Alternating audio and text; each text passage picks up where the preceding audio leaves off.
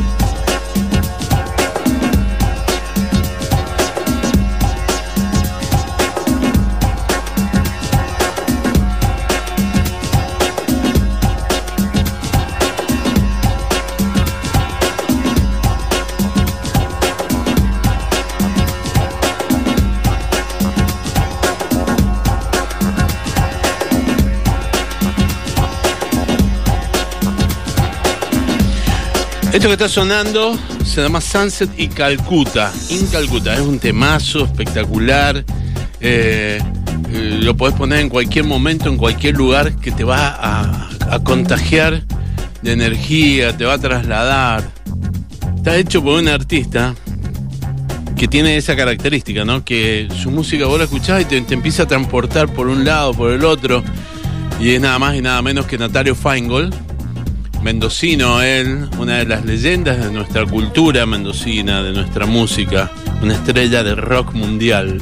y está sentado a la mesa del buen salvaje. Hola, Natalio. Hola Walter, qué gusto estar acá. ¿Cómo Qué estás? bueno. Gracias por la presentación. Hola a todos ahí que están escuchando.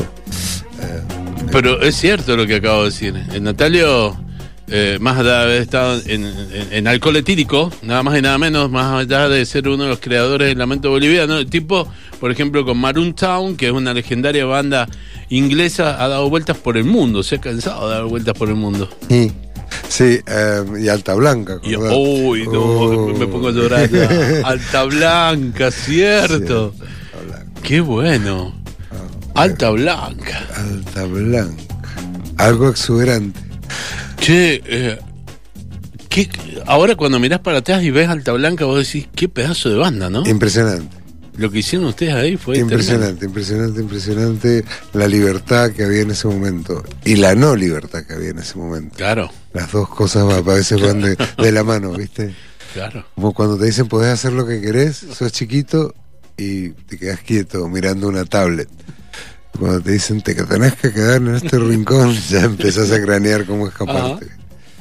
Pero eran épocas difíciles. Sí. Em, ¿Cómo estás?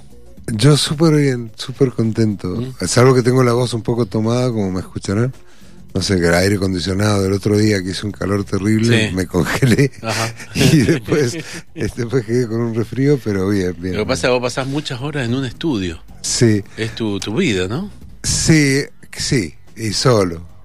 Casi siempre solo en un estudio, o, bueno, en estos momentos, hay veces que no, son ensayos y cosas, ¿no? Ah. Pero um, últimamente no estoy muy en el estudio. Saco a pasear el perro, Sí, el camino 10 kilómetros por día. muy bien. eh, Se te nota, te aviso. Gracias. Cocino, qué sé yo, viste las cosas que uno tiene que hacer. Ajá. Eh, me cuido, trato de cuidarme. Eh, y, y sobre todo, craneo música y, y toco el piano. ¿no? Sí, bueno, yo estaba en tu estudio, tenía la posibilidad de estar en tu estudio que tenés un montón de pianos. Sí. y tenés un montón de cosas y te, cuando te, te pones a trabajar es impresionante la búsqueda del sonido que va por ahí la historia, ¿no? Me El sonido, sí, el sonido es casi. No es todo. El sonido es la idea y el sonido. ¿no? Y después, bueno, lo que salga después es como una cadena. como Una cadena. O sea, hay un eslabón que está medio flojo. Si tenés mucho sonido y no tenés buena música, no pasa nada. Si tenés buena música y un sonido malísimo, medio zafás, pero tampoco. Durante un tiempo trabajabas a pedido, que te pedían música. ¿Lo seguís haciendo? Porque, Sí. por ejemplo, trabajaste para la Televisión Nacional de Chile. Sí, también para, Sí. para Buenos Aires. Eh, la verdad que me encanta. Me encanta. No lo estoy haciendo. O sea, no es que no lo estoy haciendo porque digo, uy, no lo quiero hacer. Ajá. O voy a vender mi cuerpo al, eh, mi cuerpo al diablo. No es por eso. Sí. Es porque hubo un momento Mm. en que eh, me estaban me estaba metiendo demasiado, me estaban pidiendo demasiado eso y dije yo no quiero hacer eso y medio que me borré. Me costó, viste, porque a mí me gusta la creatividad, me gusta tener una un empuje de creatividad. Como decía Mozart, eh, le preguntaron cuando hizo el Requiem, eh, le preguntaron, maestro, ¿cómo usted hace algo tan, tan impresionante, tan espiritual, tan fuera de lugar? 50% al contado, dijo. y era Mozart. Lo que te quiero decir es que los músicos tenemos la música todo el tiempo y está sonando y está, se está creando todo el tiempo Sí, pero también está bueno un incentivo como para que para movilizarte Obvio. o tocar en vivo o, o algo- algunos sesionistas o, o no sé o- Bueno, vos has hecho música para películas también. ha hecho música para películas para televisión canciones mías como vos dijiste han sido grabadas por otros grupos. Em, toco mis yo creo que es como una, una un paraguas gigante hay una parte mía artística que no me importa nada lo que digan si me gusta si les gusta o no Ujú. es que está hecha solamente para mí Ujú. es esa en la que estoy hace mucho Ajá. Em, ¿El disco Las Cuarentena, por ejemplo? el disco de la cuarentena por ejemplo que hay cosas que me gustan y cosas que lo, lo respeto porque fue algo que lo hice en Mendoza porque empecé la cuarentena en Mendoza y lo que hacía era sentarme en el piano y tratar de expresar lo que estaba pasando entonces no quise ni editarlo ni tocarlo y hay algunas cosas que por supuesto en la improvisación eh, pueden ser un poco eh, que no, no fluyen tanto pero hay algunas cosas que sí que me gustan mucho Pero eso. es una foto sonora. es una foto sonora del momento Sí. claro ahí va ahí va ahí va, ahí va. es como si escribieras sin sin pensar y lo y lo, pus- y lo publicaras ¿no? Es eso es, es- es riesgoso pero también es válido es lícito ¿no es cierto? Ujú. Escúchame, eh, recién hablábamos del mundo. Vos sos un tipo que ha girado mucho con Maroon Town, has dado vuelta al mundo, eh, una, una leyenda, una banda inglesa legendaria. eh, pero sin embargo, nunca, yo nunca, te conozco hace muchísimos años, notario, y nunca te he sentido que sos una estrella de rock o que decís, ah, no, porque. Eh, ¿Nunca te subiste a ese, a ese, a ese barco o, o siempre lo, lo tomaste con, con responsabilidad, con seriedad? No sé, porque em, no. Mira, yo tengo tanto respeto por la música en que casi siempre eh, mi, mi concentración está en eso, ¿no? Eh, y aparte, eh, tengo un defecto que puede ser un defecto o una virtud según desde donde se mire. Desde el lado de la industria musical es un defecto y desde el lado creativo es una virtud. Eh, me aburro de lo que de lo que hago y trato de buscar cosas nuevas. Entonces, esa búsqueda a veces va a una velocidad donde, por ejemplo, cuando a los cinco años empieza a sonar alcohol etílico, yo ya estoy totalmente en otro lugar y no quiero tocar alcohol etílico. Cuando a los, a los dos, tres años eh, eh, hago, hago algo, hago, por ejemplo, en, en 1992 hice la cumbia infernal, en el Ujú. 92. te digo, Yo vengo de la música progresiva. Y pero después, en este momento, puedo hacer una cumbia si estoy en una fiesta para que la gente se divierta, que me encanta. Pero no me pongo, no me siento en el estudio a hacer cumbia como lo podría haber hecho antes. O sea, que siempre me gusta el cambio y ese, ese mm, capricho, ¿no? De estar cambiando. Por ejemplo, yo lo veo a los enanos, siguen con lo mismo hace 30 años y lo admiro eso muchísimo, lo admiro, realmente lo admiro. Pero si vos me decís, yo podría haber hecho eso, no, porque me gusta siempre estar innovando. Ahora estoy pensando, por ejemplo, hacer algo nuevo y siempre estoy pensando en hacer algo nuevo.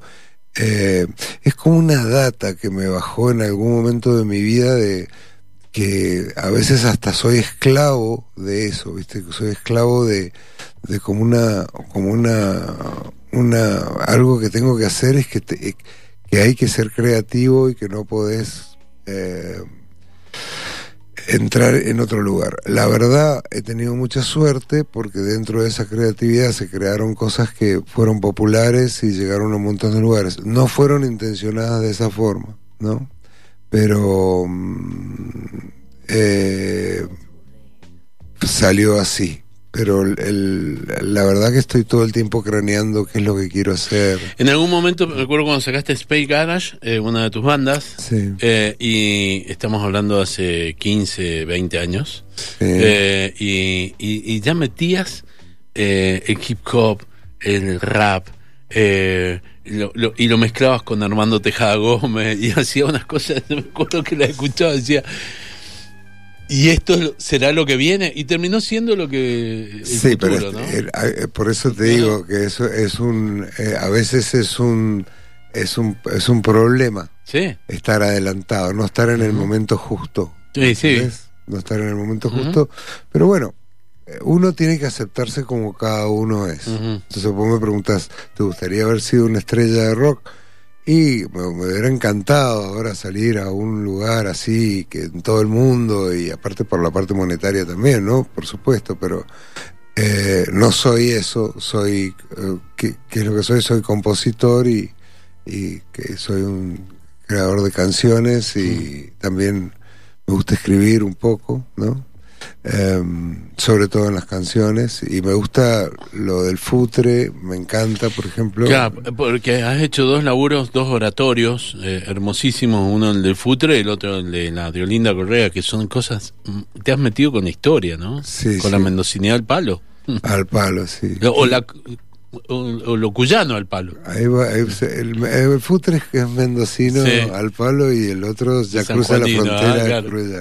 Sí. Ahora estamos viendo con productores a ver si la podemos eh, llevar a la de Olinda. Lo que pasa es que hay que cuidarlas a las obras, entonces hay que darlas- hacerlas con tiempo y con producción, ¿viste? para que para que no caigan en algo eh, mundano, digamos. El futre siempre fue muy cuidado, siempre llenó todos los teatros, explotó. Sí. Eh, a la gente que lo hace le encanta, tiene una magia impresionante. Y la de Olinda a mí me encantan, sobre todo las canciones, son diferentes. Y me gustaría escribir una nueva, eh, porque cuando lo hice pensé en una trilogía que me gusta el número 3 que se mantiene en una a las dos, es como, viste, dos es poco, Ajá, pero tres me parece Es justo. que es justo. No, eso no lo digo para las relaciones de ustedes, chicos, pero pero quizás en, la, en el arte y en la música, o el número 7 también me gusta, el 3, el 7, qué sé yo. Sí, Natalio, recién me, mencionabas a Mozart y estoy hablando de- de- con voz de oratorios, eh, pero nada de esto te ha llevado a la música, te ha hecho hacer música clásica. ¿Has hecho música clásica? ¿Te, te, te ligás de alguna manera a la clásica? He, he incorporado cosas de música clásica Ajá. que me encanta, me he incorporado. Y eh, incorporado, cuando lo necesito lo voy a buscar. Y me encanta, me encanta, me encanta. Em, en realidad me gusta toda la música. Hay una sola música que no me gusta, ¿Cuál? Que es em, ese heavy metal gritado, metal, eh, Sí, hard el- metal trash. alemán, Sí, ah, ¿viste? sí. Es- esas cosas raras, que para mí, viste, es una gimnasia, es algo que, no sé, para torturar eh, eh, prisioneros, no sé para qué está hecho, viste, pero eso no me gusta, pero la música me gusta toda, toda, toda, toda. Está con nosotros Natalio Feingold, uno de los grandes artistas que tiene Mendoza. Em, hace un tiempo me contaste que andabas de gira y, y tocaste en las Salinas, en no sé si en Bolivia, en Jujuy o en Perú, ¿dónde? En Bolivia, En Bolivia. en Iyuni, en la salina que es gigantesca, hay una foto en Facebook. Eh, ese fue un viaje rarísimo, porque, eh, bueno, ese momento íbamos con un equipo de música que se conectaba al auto, un piano y un bajista, Lichi Sandes. Y entonces de repente hicimos un, un recital, pero en la salina, o sea, para la salina, o sea, sabes que son, son como, son meros caprichos y cosas, pero de repente pasaban unos que estaban ahí en- en visitando y se coparon, estuvo bueno, esos, sí, estuvo, estuvo bueno. Eh, fue un, no sé, como un, no sé cómo llamarlo a eso. ¿viste? Fue como un hacer música a, la- a las estrellas, al, al- al universo. ¿También tocaste en la India? Sí. ¿Y? En la India, rarísimo. rarísimo. Y aparte toqué. Yo tengo un trío, aparte que hacemos cosas raras, Sí. ¿no? Pero eso fue con Space Garage. En la India tocamos, aparte de tocar en otros lugares, donde la, la gente. Yo no sé si lo. No, no, no recibía nada de vuelta. ¿no? Aparte, aparte que la música era alternativa a la que estábamos haciendo, ¿viste? no eran canciones latinas que de última decís, bueno, se engancha. Pero tocamos en un lugar que se llama el Blue Frog, que es un club de jazz eh, que hay en. ¿En dónde? En Bombay eh, que es un club muy famoso donde tocan todos y estuvo muy, muy, muy, muy, muy bueno, muy bueno, muy bueno. Eh, he tocado en la India y sí, este, casi, he tocado en casi todo el mundo. Mm. Eh, he tocado casi todo el mundo, me ha faltado algunos lugares como Rusia, nunca ahí, nunca fui. Y ¿a dónde más no he ido? Eh, no me acuerdo. Pero China, en Japón sí toqué. ¿Y te has encontrado así en algún lugar del mundo que estás tocando y de golpe suena el lamento boliviano? ¿Lo has escuchado? Miles de veces. es muy gracioso. En Turquía iba caminando yo con un amigo, me escuchaba, me dice, y estaba en turco, el lamento, no, no sé cómo se traducirá, pero ña, ña, ña, ña, ña, ña, ña, ña, y la gente moviendo la patita. Sí. Muy gracioso, hay cosas muy graciosas, muy graciosas. ¿Y, y qué, te, qué te pasa por dentro cuando escuchás? Estás en Turquía, estás en Estambul caminando y está sonando tu canción. No sé, es, es raro, porque como que, como que las canciones tienen su, su vida propia. Sí. La canción tiene su vida propia y se abre camino. Por ejemplo, no solamente con el lamento boliviano, pero hay otros temas. Sí. Por ejemplo, el tema que con el que abriste vos hoy. El Sunset y Calcuta. Sí, ese, Sí. ese tema. Ese tema tiene algo que tiene su vida propia, ese tema. Primero que lo- desde que lo hice lo sigo haciendo. Nunca se sale de un show. ujú. Es instrumental. No, era cantado al principio, pero ahora es instrumental. Cuando lo toco, hay algo que pasa en la habitación o en el lugar donde lo toco que hay un aire diferente. Te podría contar la historia de ese tema, pero va a tener que ser en otro... No, porque es un poquito triste. Ah. Es un poquito triste. Mm. Tiene una parte espiritual muy, muy, muy, muy fuerte ese tema. Pero, viste, tiene vida propia. Él, cuando voy a hacer una lista de temas para tocar, dice, yo, acá estoy yo, acá estoy, acá estoy el número 3 o el número 2 o el número 1. Entonces hay temas que... Otra, hay otro también que se... Pero, por ejemplo, el lamento no lo pones en tus... Nunca. Yo nu- nunca te he escuchado tocarlo. Sí, una sola vez cuando presenté yo un libro y vos tuviste el honor de ir y, y me hiciste el honor de que presentaste en mi presentación del libro, ¿te acordás? Sí. Que lo tocaban con el Dimi versión original, Lo como tocamos. ese bolerito. Como él era un borero. Él, es lo que el lamento, eh, siento que hay que, que los enanos lo hacen mejor, o que Ah. medio planeta lo hace mejor y yo lo arruino, ¿me entendés? Entonces, em, no sé, me tenés que agarrar borracho y loco y ahí te doy la versión. eh, hace mucho que no estoy borracho y loco, te digo la verdad, me estoy cuidando, así que. eh, capaz que tendría que abrirte un vino, dale. Y, y ahí vamos. Y ahí vamos. sí. Sí, Natalio, eh, ahora te vas a Londres, ¿te instalás un tiempo acá? Voy allá, no, tres semanas. Toco el viernes que viene. eh, creo que tengo otro toco la otra semana y vuelvo enseguida para acá. Y después quiero tocar un poquito en Uruguay. Y después ya estoy, estoy por acá. Y estamos planeando algunas cosas interesantes para hacer acá, en Cuyo, que me encantaría. Me encantaría con lo que he visto que están usando la Orquesta Sinfónica para un montón de cosas. Me gustaría ver si se da la posibilidad de, de que pueda mm, sumarse al futre, por ejemplo. Eso, me encantaría que le den un poco más de polenta y, y pueda ser algo impresionante. Bueno, pero en eso estamos. Hoy tengo una reunión con Oscar Sallavedra esta noche a las 8. Me darás vuelta a la vida Otra, con Oscar Saavedra, te juntabas hace 40 años atrás con Oscar Saavedra, también a cranear. Música progresiva y pegábamos carteles de alta blanca. No, seguimos haciendo exactamente lo mismo. Los juguetes son más caros nomás. ¿Viste? Los juguetes. Aparte de ir a comer a Don Claudio, por ejemplo, te digo. Sí, que sí, sí. cosa.